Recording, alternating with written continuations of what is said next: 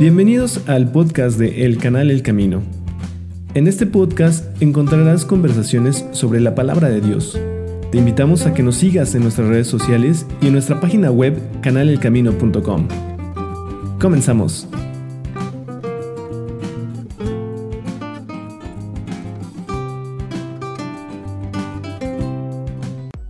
Hola, muy buenas noches, muy buenos días, muy buenas tardes, eh, dependiendo del lugar en donde se encuentren. Eh, queremos darle las gracias por estar otra vez escuchando este podcast.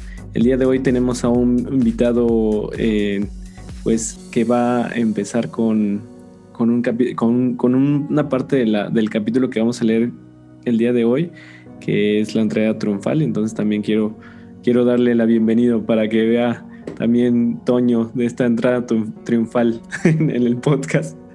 Y este, y bueno, no sé si quieres decir algunas palabras, Toño. No, nada, que soy muy agradecido por poder estar aquí. Muchas gracias por la invitación y pues espero que a los escucha les guste bastante mi parte. Que no se quejan un poquito, si se quejan, perdón. No, Seguramente les va a gustar. Ya con esa linda voz de entrada ya todos estamos contentos. Aparte, Toño tiene un podcast adicional que también este, está haciendo, que es de fútbol. A mí me gusta, la verdad lo, sigo. Entonces también si quieren, si quieren verlo, pues pueden hacerlo también ustedes a los que les guste el fútbol. Y bueno, pues a lo mejor acabamos nosotros aprendiendo algo de Toño. no, sí, de hecho, yo ya estoy esperando a que me invite, ¿sabes? Pero bueno. ya vamos a hacer colaboración de, de, podcast. para, exacto, exacto. Para que los dos aprendamos de todos. Uh, este, eh, evaluar como el rendimiento de futbolistas cristianos, ¿no? Es decir, oh, hay, bastantes. Hay bastantes, hay bastantes. Pero bueno, pues el día de hoy no nos toca hablar de fútbol, así que si, si tal vez en, en otra ocasión en, el canal de Toño lo podamos platicar ese, ese tema. Ya salió el tema de Toño, entonces te lo dejamos. pues. Con gusto, con gusto. Y bueno, pues también está eh, aquí Luis, Luis de nuevo con nosotros. Este, ¿Quieres decir algunas palabras, Luis? Nada más saludando a todos y listo para empezar el podcast de hoy.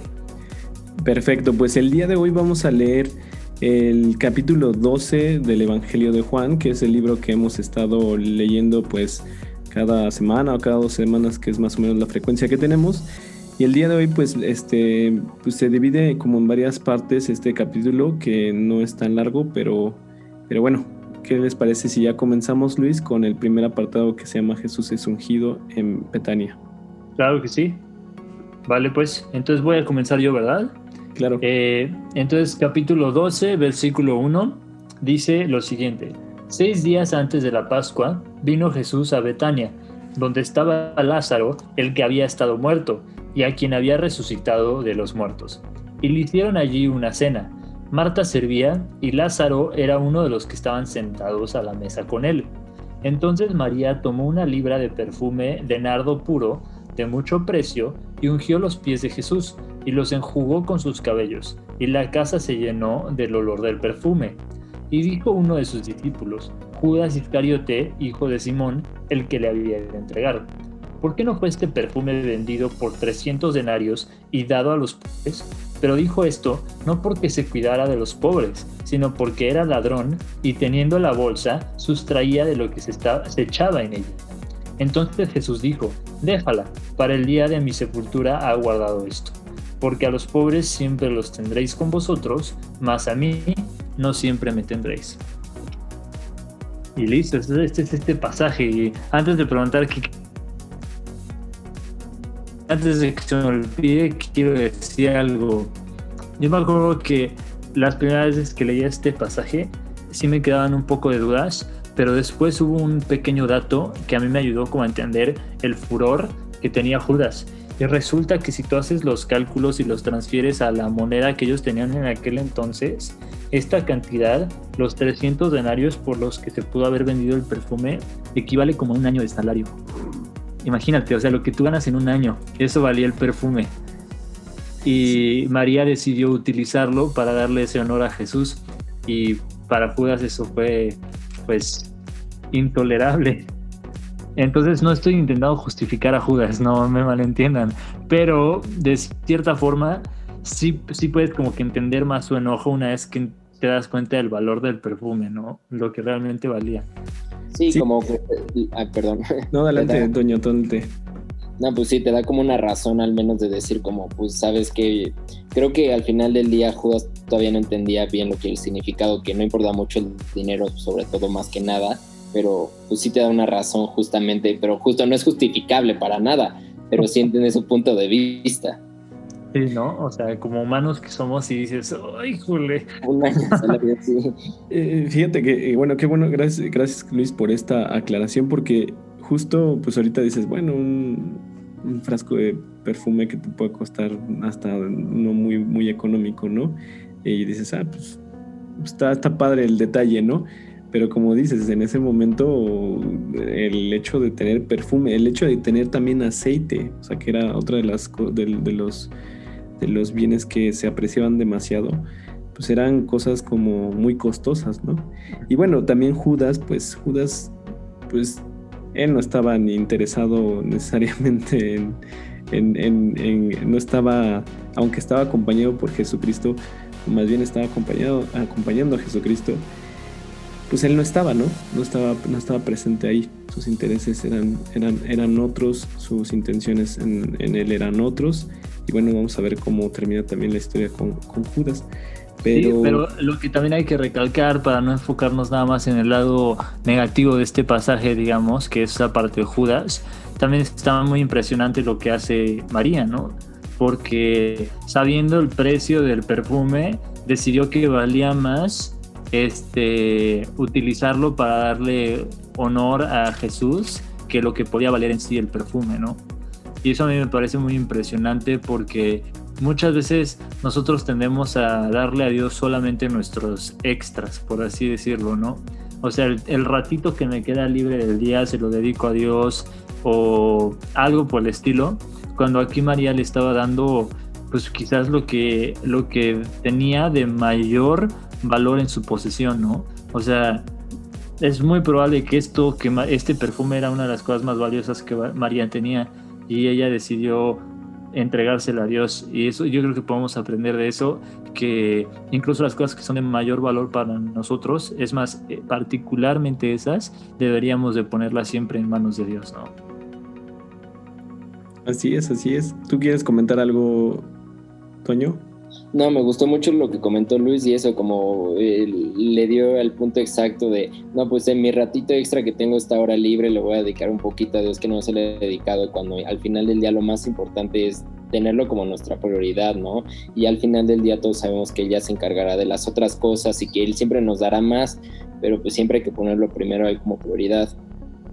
Exacto, totalmente de acuerdo. Hay una, una, mm, eh, una, una inquietud que me surgió de saber quién es esta, esta María. Entonces, entonces estaba, estaba viendo que, esto lo vimos en el... Estaba buscándolo justamente, esto lo vimos en el versículo 11, donde dice en el, en el, perdón, en el capítulo 11, versículo 2, que dice María, cuyo hermano Lázaro estaba enfermo, fue la que ungió al Señor con perfume y le enjugó los pies con sus cabellos. Entonces es esta María que es hermana de Marta.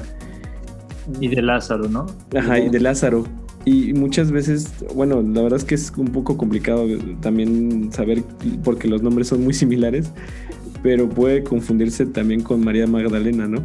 Entonces, mm. este, que, no es la misma María, ¿no? ¿No es la misma? No, no es la misma, por eso ahorita estaba buscando ver que no, no es la misma, no es la misma María, ¿no? O sea, está María, la hermana de Marta y Lázaro. Aparte de esto está María Magdalena y aparte de esto, obviamente, María, la mamá de Jesús. Exactamente, sí, exacto. Órale, yo no sabía eso. Y, es que sí es, sí es este. Pues ahorita también me quedé como, esta, ¿cuál es esta María? No? ¿Cuál es esta María? Y, sí puede salir este, confusión. Aquí ya lo aclara, ¿no? No sé eh, si sea, si yo me estoy equivocando, ¿no? Pero, pero bueno, más allá de, quién, de qué María es o no es, una de las cosas que también a mí me, llama mucho la atención es como, va a sonar a lo mejor raro, pero la poca vergüenza que tuvo el, eh, María de hacer, de, hacer eso, porque se humilló. O sea, se humilló al tirarse, al... O sea, se humilló, o sea, se, humilló... Eh, si alguien, si alguien va contigo, Toño, contigo Luis, y, y hace eso, pues tú tal vez te sacarías de onda, ¿no? Así como que, ¿qué está pasando, no? No, sí, además ya me quiero imaginar cómo se veían los pies de las personas en aquel entonces. No es como que tenían sus, sus Jordans, ¿no? con y todo, sí. ¿no? pues no, o sea, ellos andaban con sus sandalias en la tierra todo el tiempo, ¿no? Entonces ya me imagino cómo estaban los pies de Jesús. Este, entonces sí, es, es un acto de mucho amor, ¿no?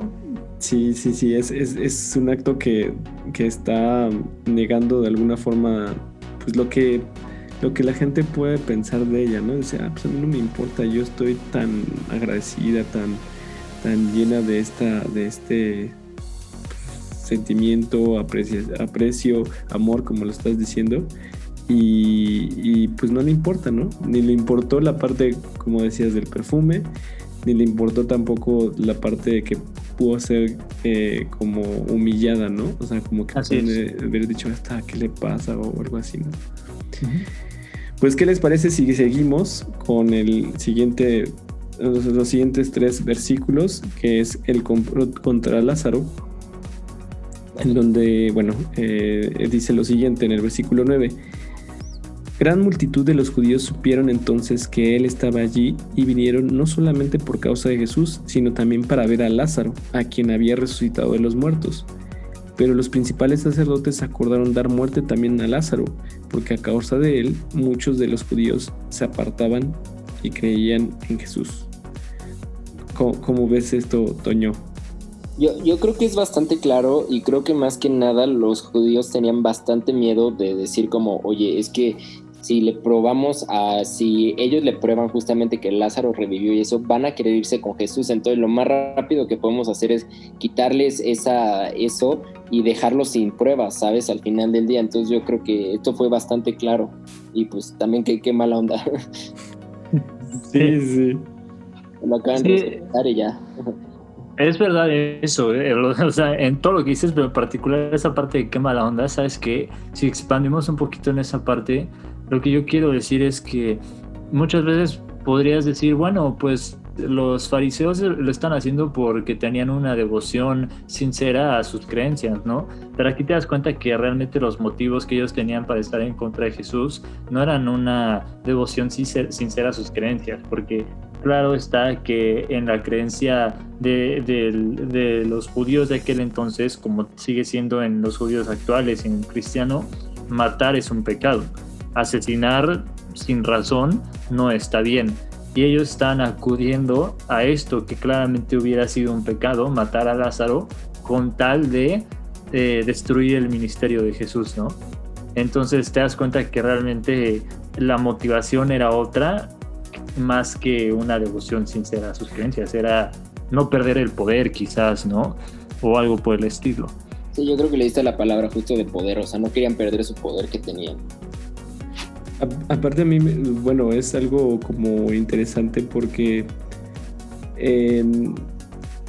como que la incredulidad estaba al más no poder, ¿no? O sea, o sea, e, e, era como una situación curiosa porque decían, ok, sabemos que por causa de él, de Lázaro, o sea, de que resucitó a Lázaro, sabemos que, la gente puede seguirlos, ¿no? a Jesús y a sus discípulos pero a la par, pues no quiero creer. o sea, no quiero creer este. O sea, no, no, no veo que, que, fue un milagro. O sea, no, no, están. qué curioso. No ven. bien, dicen, viendo no ven, ¿no? Entonces, este. Es, es, es, muy, muy interesante esta, esta parte de, de cómo está raro, ¿no? O sea, por un lado reconoces que tiene un impacto, una influencia, pero por el otro lado no reconoces el milagro no reconoce como el, la evidencia, ¿no? Ahí lo tangible. Y, a, veces pues, somos así, ¿no? Sabemos los, los milagros que, que Dios ha hecho en la vida de las personas que posiblemente conocemos cercanas o en nuestra propia vida, ¿no? Y no lo, y no lo, y no lo creemos. O sea, estamos viendo qué está pasando y no es, a veces no nos, no nos, este, no se lo atribuimos a Dios o simplemente decimos, ah, pues, o no, no lo vemos, ni siquiera nos damos cuenta, ¿no? Sí, déjame, con eso que estás diciendo, contar un poco de experiencia propia, que muchas veces en mi vida me ha pasado que, no sé, oro por algo, no sé, lo que se te ocurra, ¿no? Haz cuenta, como Dios te, pido, por favor, por favor, te ruego que, que me ayudes con esta situación de mi coche. Yo sé que es imposible que se solucione o parece imposible, pero si tú lo solucionas, puedes estar muy agradecido, ¿no?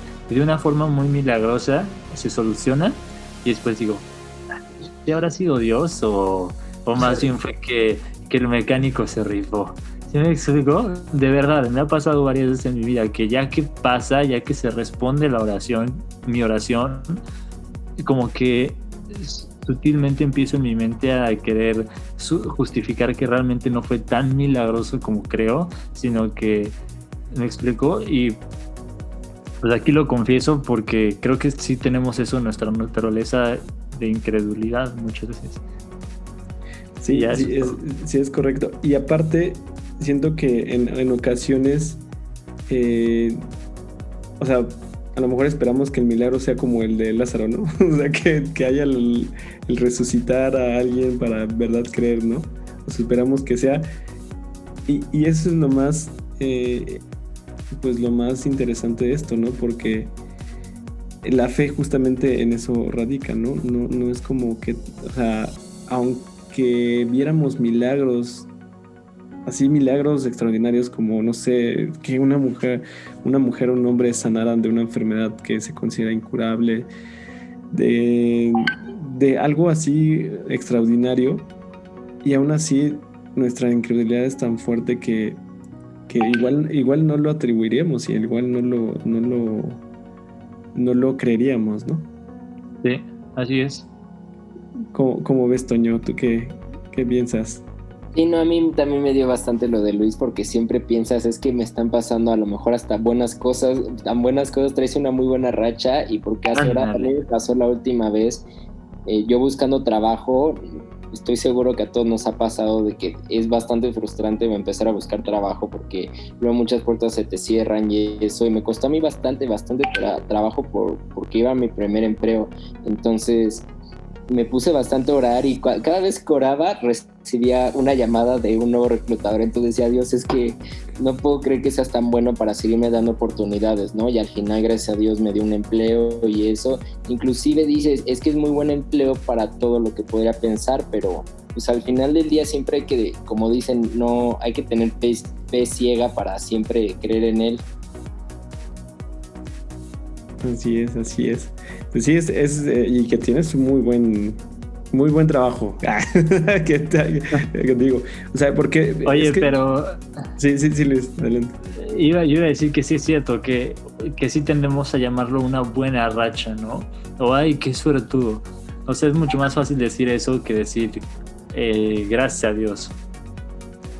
Sí, y, y bueno, pues como, se los decíamos en, unos capítulos pasados, esto no lo hacemos porque estemos ganando dinero de aquí o algo así. Pues, los tres trabajamos actualmente y es, justamente por porque Dios nos ha dado tanto que pues es lo que queremos compartir, compartir que, es lo que lo que lo que Dios ha hecho, ha hecho en nuestras vidas.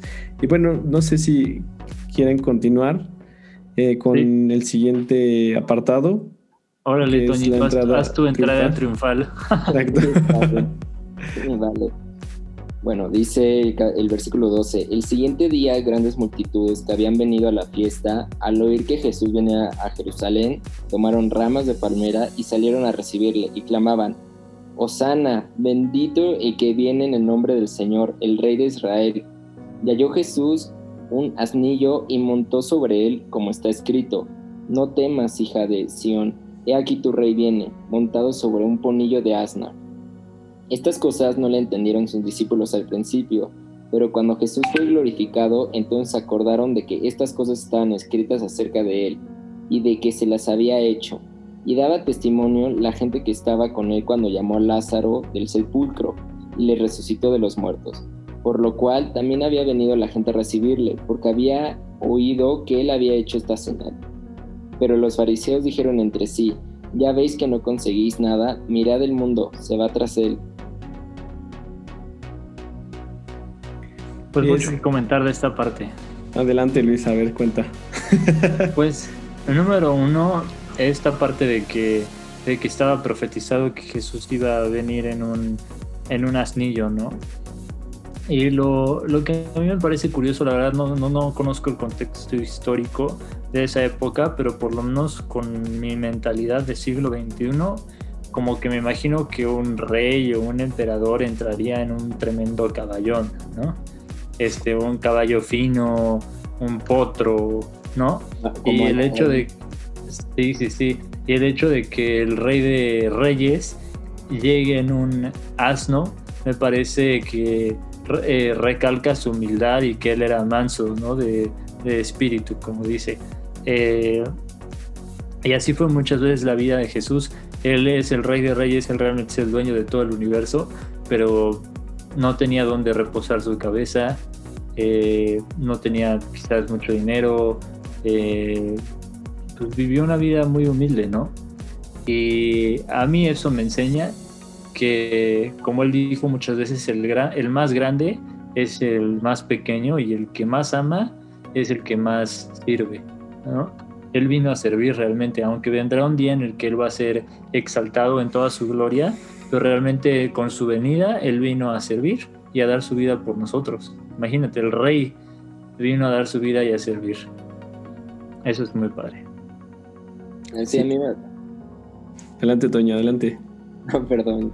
Este, no, a mí me parece bastante interesante como lo mencionas y creo que siempre se ha habido en toda la, la vida de Jesús que siempre ha estado demostrando de que él nunca ha querido ser el más rico, nunca ha querido ni demostrarlo, siempre ha querido demostrar sobre todo lo contrario y creo que es un mensaje importante para todas las personas decir como no tienes que ser ni el más rico ni nada para para dar un mensaje, ¿sabes? Ni demostrar algo. Entonces, creo que eso es algo muy importante que yo tomo y para que siempre acordémonos de que el dinero no es lo que más importa.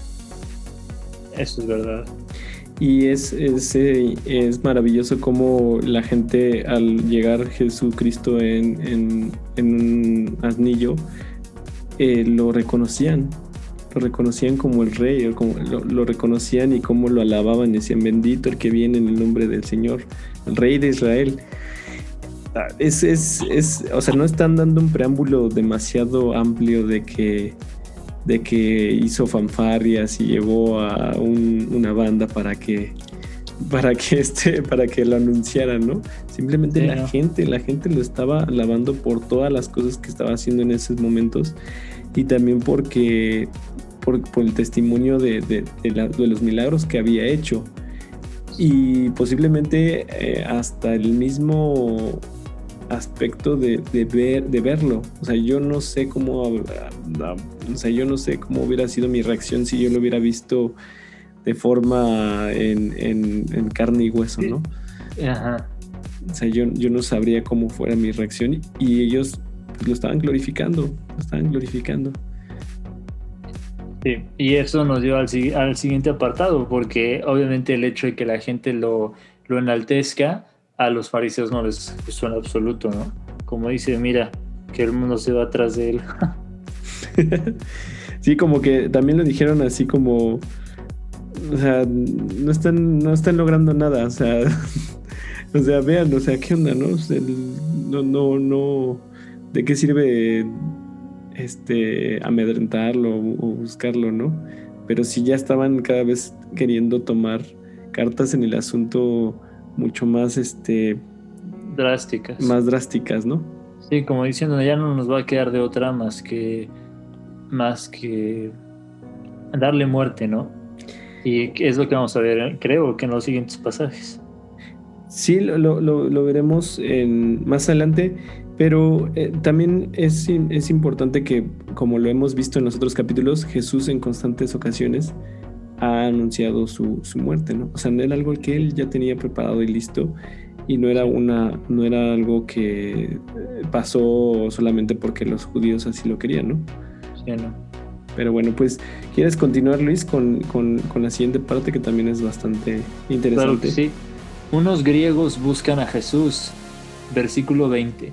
Había ciertos griegos entre los que habían subido a adorar en la fiesta. Estos pues se acercaron a Felipe, que era de Bethsaida, de Galilea, y le rogaron diciendo, Señor, quisiéramos ver a Jesús. Felipe fue y se lo dijo a Andrés. Entonces Andrés y Felipe se lo dijeron a Jesús. Jesús le respondió diciendo, ha llegado la hora para que el Hijo del Hombre sea glorificado. De cierto, de cierto os digo, que si el grano del trigo no cae en la tierra y muere, queda solo, pero si muere, lleva mucho fruto. El que ama su vida, la perderá, y el que aborrece su vida en este mundo, para vida eterna la guardará. Si alguno me sirve, sígame, y donde yo estuviere, allí también estaré, estará mi servidor. Si alguno me sirviere, mi Padre le honrará. Uh. Qué, qué bonitos versículos sí, poderosísimos. ¿Y cómo, cómo ves esto, eh, Toño? ¿Qué, ¿Qué, mensaje te, te, da estos, estos versículos?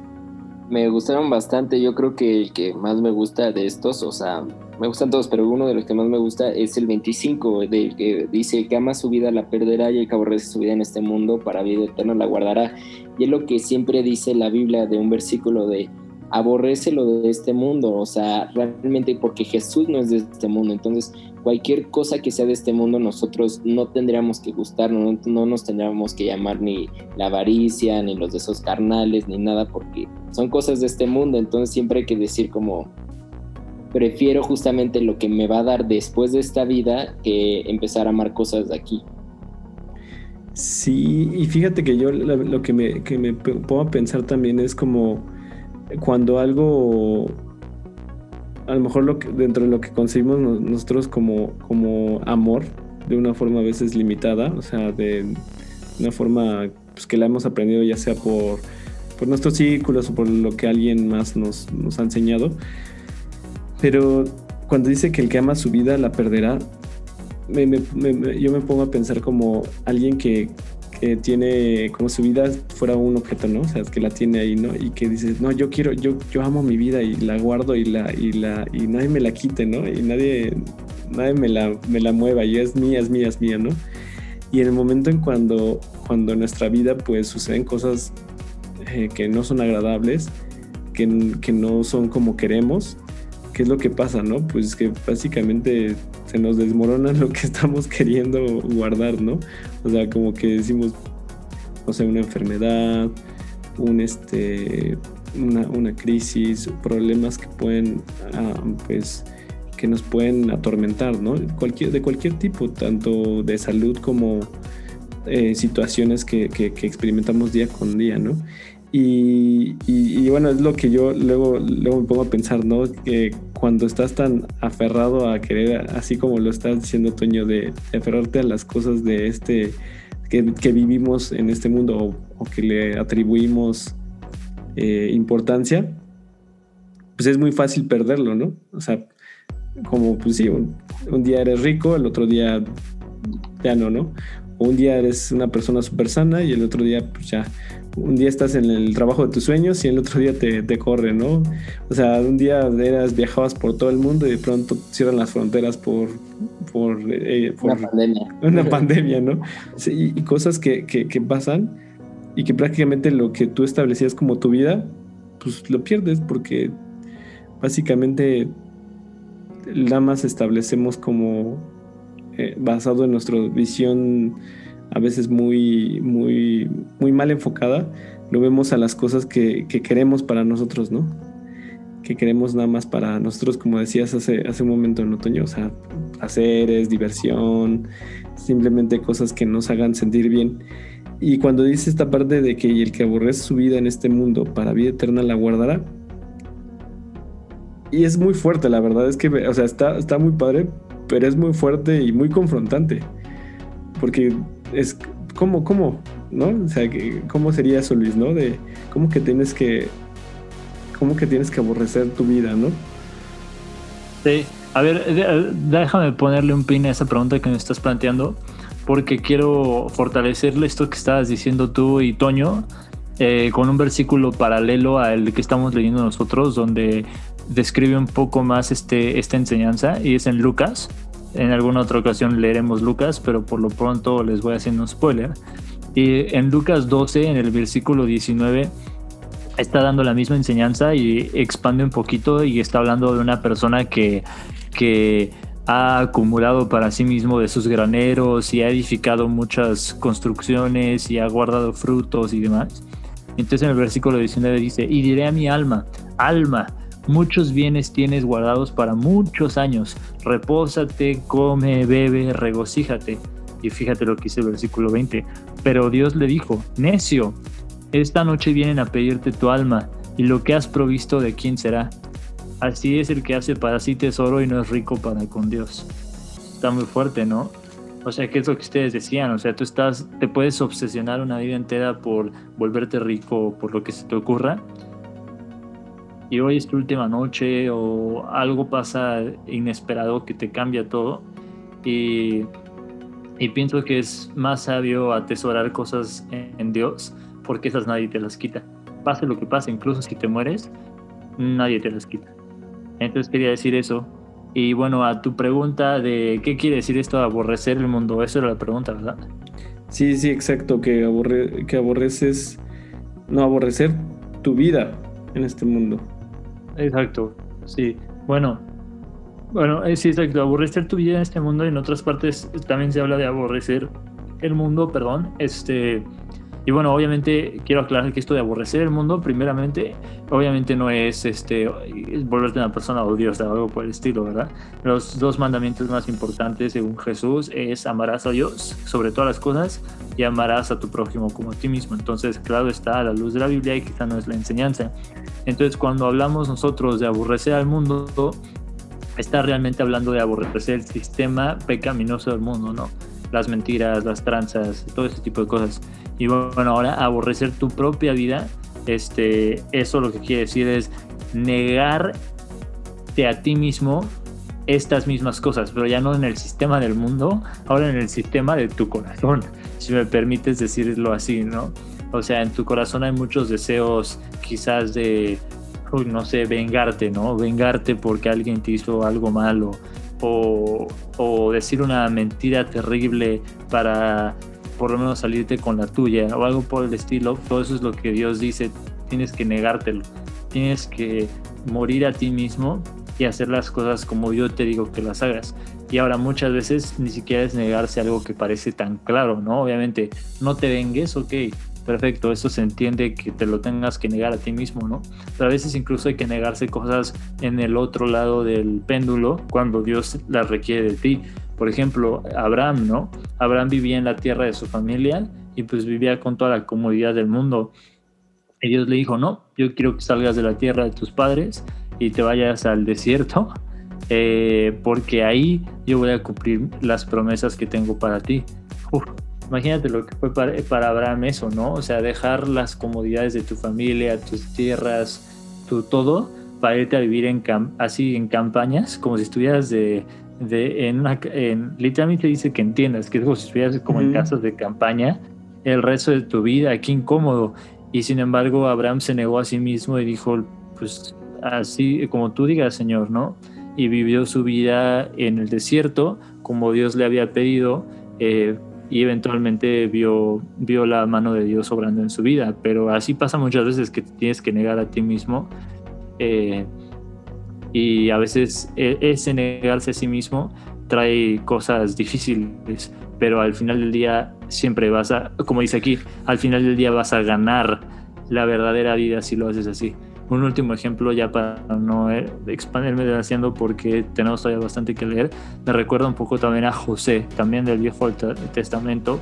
José fue una persona que realmente tenía un corazón para Dios en muchas ocasiones se, metió en líos enormes por obedecer a Dios, ¿no? O sea, pienso por ejemplo en el caso donde la esposa de Potifar, me parece que era, ¿no? Este, lo empieza a querer como que seducir y así. Y si él hubiera, hubiera cedido a eso, probablemente pues, esto es solo especulación, pero quizás nadie se hubiera enterado. Pero como él no quería pecar contra su maestro, que era el esposo de la persona que se le estaba insinuando, este, se salió corriendo. Entonces la mujer se enoja muchísimo de que eh, José se, se, negó y entonces empieza a hacer todo un chisme de que José le intentó, eh, la intentó seducir a ella y demás y por ende meten a José en la cárcel, ¿no? Eh, en fin, una cantidad innumerable de historias en la Biblia de personas que hicieron lo que Dios dice y fue costoso, pero al final del día este, encontraron la vida de la que Jesús está hablando aquí, que es una vida plena eh, en seguir a Dios. Exacto, exacto. Pues bueno, vamos a seguir porque ya tenemos un poquito del tiempo, pues no sabemos cómo vamos, pero pues vamos a apurarlo también. Entonces vemos la parte donde les comentaba hace rato, ¿no? De, otra vez Jesús anuncia su muerte. A partir del 25, versículo 27 dice, ahora está turbada mi alma. ¿Y qué diré? Padre, sálvame de esta hora. Mas para esto he llegado a esta hora. Padre, glorifica tu nombre. Entonces vino una voz del cielo. Lo he glorificado y, lo glorificaré otra vez. Y la multitud que estaba allí y había oído la voz decía que había sido un trueno. Otros decían, un ángel ha hablado. Respondió Jesús y dijo, no ha venido esta voz por causa mía, sino por causa de vosotros. Ahora es el juicio de este mundo. Ahora el príncipe de este mundo será echado fuera. Y yo, si fuere levantado de la tierra, a todos atraeré a mí mismo. Y decía esto dando a entender de que muerte iba a morir. Le respondió la gente, nosotros hemos oído la ley que el Cristo permanece para siempre. ¿Cómo pues dices tú que es necesario que el Hijo del Hombre sea levantado? ¿Quién es este Hijo del Hombre? Entonces Jesús les dijo, aún por un poco está la luz entre vosotros, andad entre tanto que tenéis luz, para que no os sorprendan las tinieblas, porque Él os, porque él os sorprendan no, porque el que anda en tinieblas. porque, perdón, estaba leyendo el de, arriba. Porque el que anda en tinieblas no sabe a dónde va. Entre tanto que tenéis la luz, creed en la luz, para que seáis hijos de luz. ¿Cómo ven esto, chavos? Padrísimo. Padrísimo, sí. A ver, Toñito, creo que ibas a decir algo. No, que me sorprende y quisiera saber el impacto también de las personas de y imaginándose como como si eres el hijo de Jesús y eso ya te estás diciendo que te vas a morir. Entonces quisiera ver como qué tan fuerte tuvo que haber sido para ellos, ¿no? Recibir esta noticia. O sea, lo que estás diciendo es, digamos, los discípulos, ellos que sabían que era el Mesías, el Hijo de Dios, que les haya dicho ya me voy a morir, ¿a eso te refieres? Sí, sí, justo, como qué tan reacción, ¿no? Sí, la verdad, sí, en especial por esto que mencionan, de que las escrituras decían que el Cristo, el Mesías, iba a vivir para siempre, ¿no? Entonces está esta persona que acaba de demostrar de múltiples formas que él es el Mesías y ahora está diciendo que se va a morir. Entonces, espérate, espérate, ¿qué pasó? Yo pensé que si eras el Mesías, pues no te ibas a morir, ¿no? Este, pero aquí él está diciendo efectivamente, mira, fíjate qué curioso cómo lo conecta Juan, porque Jesús está hablando de morir a ti mismo y aquí Jesús está literalmente a punto de morir a sí mismo, ¿no? O sea, a punto de entregar su vida y negarse a sí mismo de esa forma, por así decirlo, eh, para encontrar la vida verdadera, ¿no? La vida eterna. Digo, nosotros sabemos que Cristo siempre ha tenido la vida eterna, pero de una manera muy visual iba a morir para acabar con el pecado de los creyentes y resucitar a, ahora sí ya su gloria eterna, ¿no? Que es en la que estos, de la que estos judíos están pensando. Entonces, este, pues, en pocas palabras yo quiero retomar lo que decíamos hace, hace unos pasajes y decir que para llegar a esta gloria eterna, primero tienes que morir a ti mismo. Y siento que eso se está recalcando en este pasaje otra vez. Sí, de hecho, eh, a mí me, lo que lo que me haga, bueno, es que es un, es un momento, la verdad, bastante impactante, como por los diferentes momentos que aquí narra, ¿no? Uno es el, el momento en el que dice, él, mismo pregunta, ahora está turbada mi alma, ¿y qué diré? Padre, sálvame de esta hora. O sea, diciendo, o sea, él estaba diciendo, ya en este momento ya estoy como alterado, angustiado, ya, ya algo me está, pues, pues me está angustiando, me está turbando. Y, este, pero, pero dice, pero ¿qué haré? O sea, me, este, le, diré a, mi padre que, me salve. Y, y, no, al contrario, él dice que tu nombre sea glorificado. Que tu nombre sea glorificado. Y dice, entonces vino una voz del cielo, lo he glorificado y lo glorificaré otra vez. Y, y es como cuando dice Jesús que esto no vino a causa de, Él, sino a causa de, de, vosotros, era justamente para que vieran y creyeran, ¿no? Y que creyeran que, lo que estaba diciendo, o sea, porque Él, pues, él, él siempre lo dijo, mi Padre está conmigo, Él me habla, yo hablo con Él, yo lo conozco, yo convivo con Él, bueno, he convivido con Él, ¿no? Él está en mí, yo en Él. Y entonces esta situación de, de, de que la misma voz de Dios hable, pues justamente no era porque quería, porque quería hablar con, Jesucristo, sino era para que los demás vieran que era, era Él Jesucristo, que Él era el Mesías, que, era, eh, que Él era el, este, el Cristo, ¿no? Y esta, y esta cuestión de, fíjate que, aquí hay dos, también momentos importantes. Uno está diciendo Jesucristo que, que es necesario que el Hijo del Hombre sea levantado, ¿no? Que se, que, se muera. Y ellos se quedan, pues bueno, ¿quién es este? El hijo del hombre, ¿no? Y a veces también sucede, como posiblemente nos sucedió también a nosotros cuando empezamos a leer la Biblia, que pues, muchas de las cosas que venían aquí no la entendíamos. Entonces, eh, entonces hasta el momento, al igual sus, discípulos tampoco entendían lo, que, lo que estaba diciendo Cristo en ese momento hasta que Dios se los, se los clarifica, se los, les abre los ojos, ¿no? Les abre los ojos, les abre el entendimiento para que, para que dijeran, ah, se trata de esto. Y es, y es, y es, y es una parte importante, ¿no? Una parte importante que creo que si los que nos están escuchando quieren aprender más y comprender la Biblia, no es una cuestión de qué tanto la lees, no es una cuestión de qué tanto la estudias, sino de que Dios te va dando esta fe en estas cosas que, que, está mostrando, ¿no? Entonces, pues no sé, este, si quieren con esto que está, con esto que está diciendo, bueno, y, nada más quería hacer una última acotación. Cuando dice al final, aún por un poco está la luz entre vosotros, andad entre tanto que tenéis luz, para que no os sorprendáis las tinieblas, porque el que anda en tinieblas no, no sabe a dónde va. Entre tanto que tenéis la luz, creed en la luz para que seáis hijos de luz. Y, podemos retomar el primer capítulo que estábamos, que, que, hicimos, cuando justamente dice que en él estaba la luz y la luz era luz, y la luz, perdón, en él estaba la luz. Y, en él, sí, en él estaba la vida y la vida era la luz ah, de los hombres. Exactamente, exacto. En él estaba la vida, la vida era la luz de los hombres. Exactamente. Es, este, es, otra vez hablando de él mismo, ¿no? O sea, yo soy la luz, todavía es que estoy, permanezcan en mí, ¿no? Sí, creo que dice incluso algo así como, ya aquella luz vino a este mundo, ¿no? Algo así. Este, y aquí dice, mientras la luz está en el mundo, este, aprovechen. Aprovechen. Sí, está, claramente está diciendo, yo voy a estar aquí, pero me voy a ir por un momento, entonces aprovechen que estoy aquí. ¿Sí? Pues, ¿Qué les parece si continuamos? Toño, continuamos con la otra parte, la, otra cara de la moneda, que bueno, ya de todos modos había, había ya personas que estaban cuestionando, ¿no? Sí, la incredulidad de los judíos.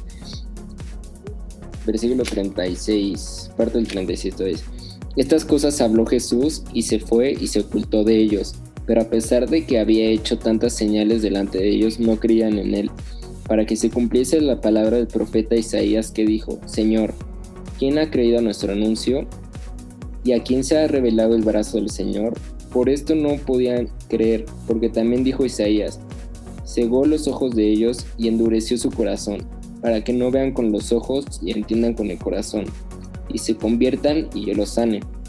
Isaías dijo esto cuando vio su gloria, y habló acerca de él, con todo esto, aún de los gobernantes, muchos creyeron en él, pero a causa de los, fariseos no, no lo confesaban, para no ser expulsados de la sinagoga, porque amaban más la gloria de los hombres que la gloria de Dios.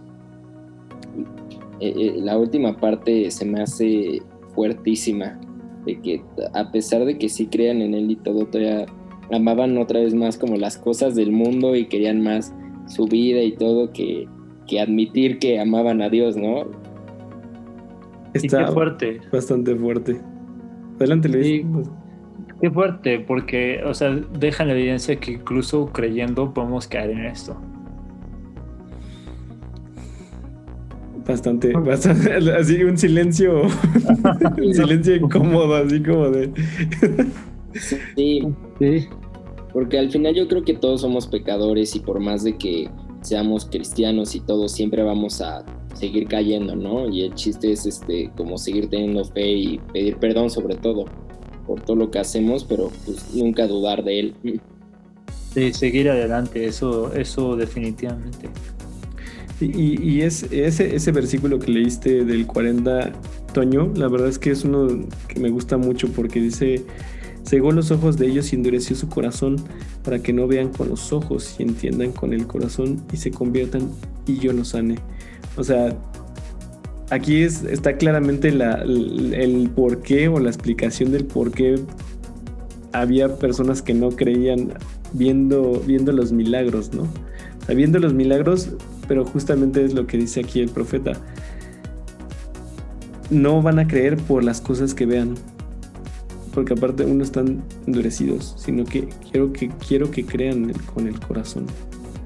Con el corazón quiero que, que, ustedes me reciban, Y, y, que se conviertan en internamente, no tienen que estar viendo, y a lo mejor esto ya va para las personas que nos escuchen y todavía si andan escuchando por pura curiosidad y quieren en verdad aceptar a Cristo fuertemente dicen, ok, sí quiero, pero no sé cómo, o, no, es que quiero ver qué hacen, o qué es eso de ser cristiano, o, qué ritos voy a hacer, o, o dónde tengo que ir, o, cosas así, ¿no? Así como tratar de ver qué, qué, qué, qué, es lo que sucede, ¿no? En qué consiste esto, quiero ver qué, qué es, qué es esto, ¿no? Que, o a ver, que me enseñen cómo, cómo Dios hace los milagros, ¿no?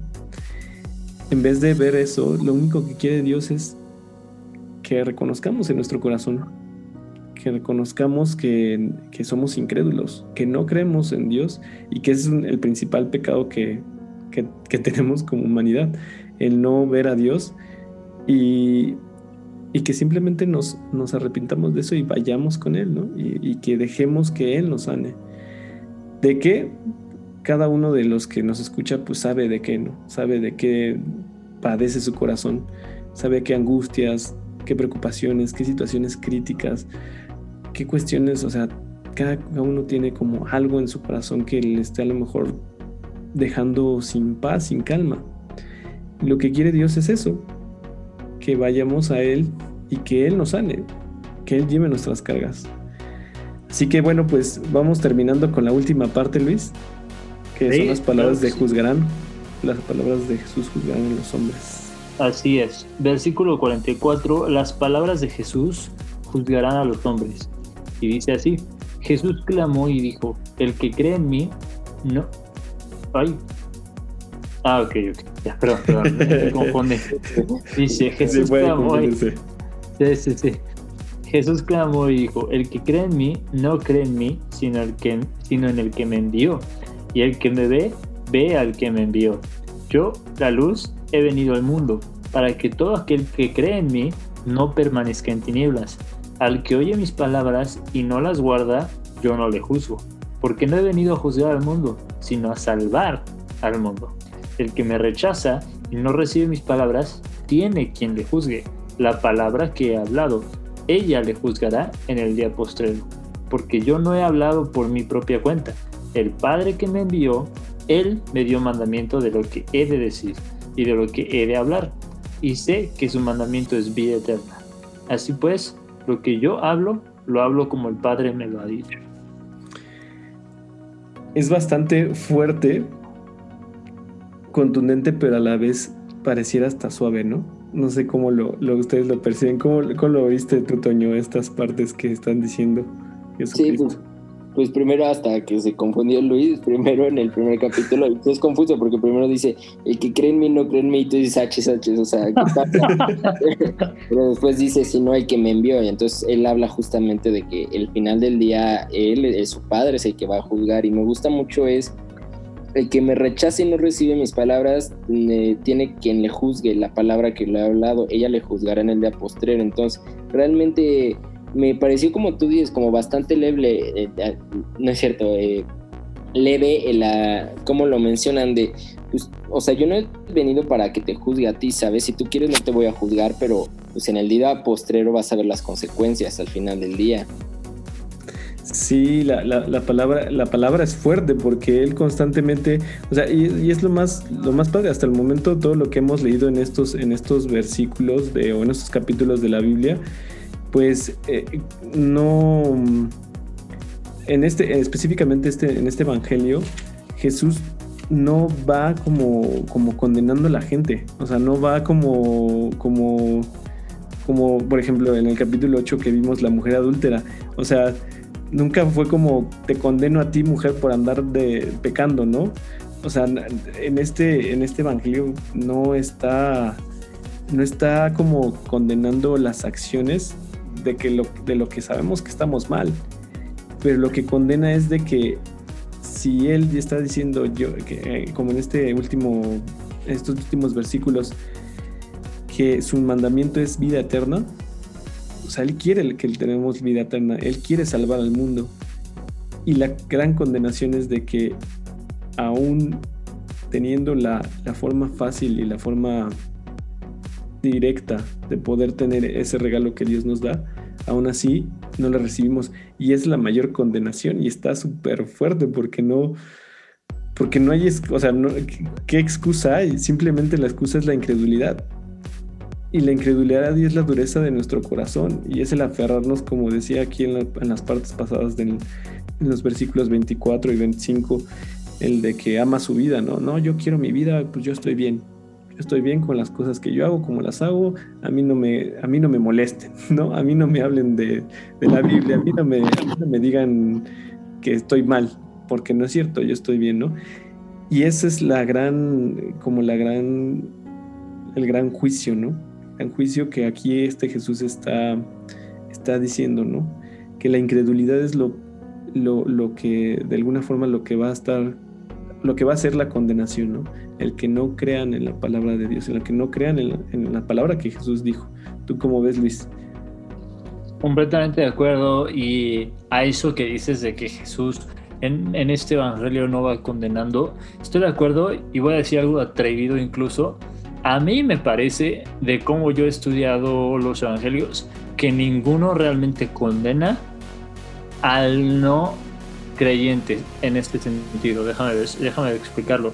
O sea, Jesús no iba, no iba, yo no recuerdo realmente ninguna ocasión en la que Jesús llegue con alguien que no cree y lo empiece a, a condenar por sus acciones, en el sentido de que él siempre eh, disciplinaba, por así decirlo, o corregía a quienes clamaban estar del lado de Dios y lo hacían mal. Y pienso que esto es, incluso Pablo lo explica en una de sus cartas, dice, este, eh, no vayas condenando al mundo, el mundo tiene, bueno, perdón, dice juzgando, no juzgues al, al, mundo, porque al mundo tiene quien lo juzgue, pero a tu hermano eh, repréndelo en el Señor y con amor, ¿no? Como diciendo, mira, el mundo es el mundo y el mundo no cree en la palabra de Dios. Entonces, ¿qué haces tú juzgando al mundo? El mundo ya tiene quien lo juzgue. Pero a tu hermano que sí cree en Dios, si está diciendo que cree en Dios, pero no actúa conforme al que cree en Dios, repréndelo porque él dice que cree en Dios, ¿no? Y yo veo esa enseñanza de Pablo mucho en Cristo, por supuesto veo que él realmente a los que reprimía era a quienes decían, yo vengo de parte de Dios. Y ahí es cuando Jesús les decía, ah, tú vienes de parte de Dios. Pum, pum, pum, aquí está esto. Entonces haz esto así, haz esto así, porque eso es el verdadero reino de Dios. Pero a los que estaban perdidos, Jesús no los condenaba, Jesús los rescataba. Y entonces yo me atrevería a decir que que Jesús no iba condenando a la gente en ninguno de los evangelios, más bien iba corrigiendo a los que decían tener comunión con Dios, ¿no? Sí, como vemos en Juan 3, no recuerdo cuál es el versículo, pero que decía que esta es la condenación, que la, la luz vino al mundo, pero los, los hombres amaron más las tinieblas que la luz, porque sus obras eran malas. Está súper duro, ¿no? Porque no está diciendo aquí que, viene y te viene a castigar y a decirte, oye, estás muy mal. Sí lo hace, pero no lo hace como, como condenándote. Exacto, es para que aprendas. Ese es el, ese es el propósito. Exactamente. Y, y, me gusta esa parte de lo que, con lo que está diciendo de la luz, porque haz de cuenta que el pecado es como una mancha que tenemos en nuestra ropa, pero que es una mancha que no se logra ver a simple vista necesitamos verla a contraluz. Exacto. Estamos acercándonos y, es posible que nosotros ya consideremos que estemos limpios, ¿no? Decir, ah, pues yo estoy muy limpio. Pues acércate más a la luz. Exacto. Acércate más a la luz para que veas si, si estás limpio. Y eso es lo que creo que, lo que, creo que hace eh, pues Cristo con nuestras vidas. Que cada vez que nos acercamos más a Él, nos damos cuenta de qué tantas manchas tenemos en nuestra vida y reconocemos que nosotros no las vamos a limpiar, sino, que, sino que Jesús mismo, Dios mismo lo, lo hace. Él, él los limpia, pero necesitamos decirle, Jesús, aquí está mi mancha. Exactamente. Aquí está mi mancha, aquí está, aquí esto es lo que, en esto es lo que estoy pecando pues necesito mostrárselo, ¿no? Pues acercándome más a la luz para que, me, para que, para que vea claramente, ¿no? Y, y, Dios sabe perfectamente cuáles son nuestros pecados. No es como el hecho de, de, que Él no sepa, sino más bien quiere que lo hagamos voluntariamente, que lo reconozcamos. Exacto, y es que hay que, hay que venir sucios como estamos. O sea, como la analogía que hacen, ¿no? De que ninguna persona dice, no, no me puedo meter a, la regadera porque es que estoy muy sucio. no, al contrario, pues si estás sucio, métete a dar un regaderazo, ¿no? Y lo mismo aquí, o sea, no creas que, que por las cosas que has hecho, por los pecados que has cometido, no puedes acercarte a Cristo porque Él es muy santo, no puedes ni siquiera acercarte a Él. Al contrario, Él es tan santo que Él es la solución para tus problemas. Acércate a Él para que su santidad te limpie a ti este, y no te preocupes, o sea, lo que hayas hecho, tú llévaselo a él y él es, él es grande para limpiarte y transformarte. Así es. Pues no sé si quieras comentar algo, Toño, ya para ir cerrando nuestro, nuestro capítulo del día de hoy. Sí, yo creo que nada más igual que hay bastantes igual casos en los que hay personas que a pesar yo creo que se dan más los casos de las personas más vanidosas que dicen, no, yo estoy súper bien, no, yo soy perfecto y eso, ¿para qué me voy a meter con Dios si yo estoy súper bien? Y les cuesta muchísimo más reconocer a ellos los errores que como las personas que luego dice Luis que dicen, no, es que yo he hecho bastante mal, no creo que me acepte. Creo que ellos son más fáciles de acercarse más que estas personas que se creen o bueno, o casos que hay que se creen que ya están perfectas y no lo necesitan y les cuesta bastante reconocer sus errores. Entonces, yo, yo creo que en eso, al final del día, Dios tiene la especialidad para hacer milagros con todos, pero pues al final del día hay que aceptar nuestros errores. Pues, pues ahorita dije, yo, me estaba preguntando, Toño, dije, pues, ¿quién te habló de mi vida, Toño? A ver. Así, sentí la pedrada, sentí la pedrada. ese era Jesús, ese era también yo, me parece. Sí, sí, sí, la verdad es que sí, reconozco yo que, que yo pensaba que estaba bien, en ese tiempo me acuerdo que estaba terminando la carrera, yo estaba muy bien, ¿no? Yo estaba muy bien, hasta estaba, dentro de mi concepto del bien estaba bien. Pero hasta el momento en que justamente la palabra de Dios me vino así, eh, Oye, es que en, tierra de ciegos hasta el tuerto es rey, ¿no? Entonces, entonces eh, tú decías, pues, yo estoy bien, no hay ningún problema mejor que los otros. Sí, pues dice ahí también la, la, Biblia que son guías, ciegos guías de ciegos, ¿no? Entonces está, está, está, bastante fuerte porque pues sí, sí es, sí, es, sí es cierto lo que estás diciendo, Toño. Yo soy una evidencia de, de eso, que yo estaba bien, yo estaba súper bien. Yo no, yo no llegué así diciendo, ah, este, estoy muy mal en mi vida. creo que lo sentía y en ese momento fue cuando, cuando lo llegué a sentir que dije, no, ya estoy muy cansado. A ese momento ya reconocí que estaba mal, pero, pero ni siquiera sabía de qué, ¿no? Ya hasta el momento en que leí la palabra decía, no, y no, mejor, mejor sí, creo que sí estoy, no estoy muy bien que digamos. Pues muchas gracias a todos los que nos escucharon hoy, ¿no? Sí, claro, pues ya vamos despidiéndonos. Y pues yo no sé si quieran cerrar con una oración, no sé si quieres Luis o... Claro que sí, claro que sí. Señor, muchísimas gracias por la oportunidad de estar platicando, teniendo una, una convivencia edificante, Señor, y muchas gracias por todas las personas que nos están escuchando. Te pido por favor que tú sigas bendiciendo este podcast, que se haga con él lo que tú quieres, que podamos morir a nosotros mismos y a nuestros deseos y hacer realmente tu voluntad, que tú guíes y nosotros nada más sigamos.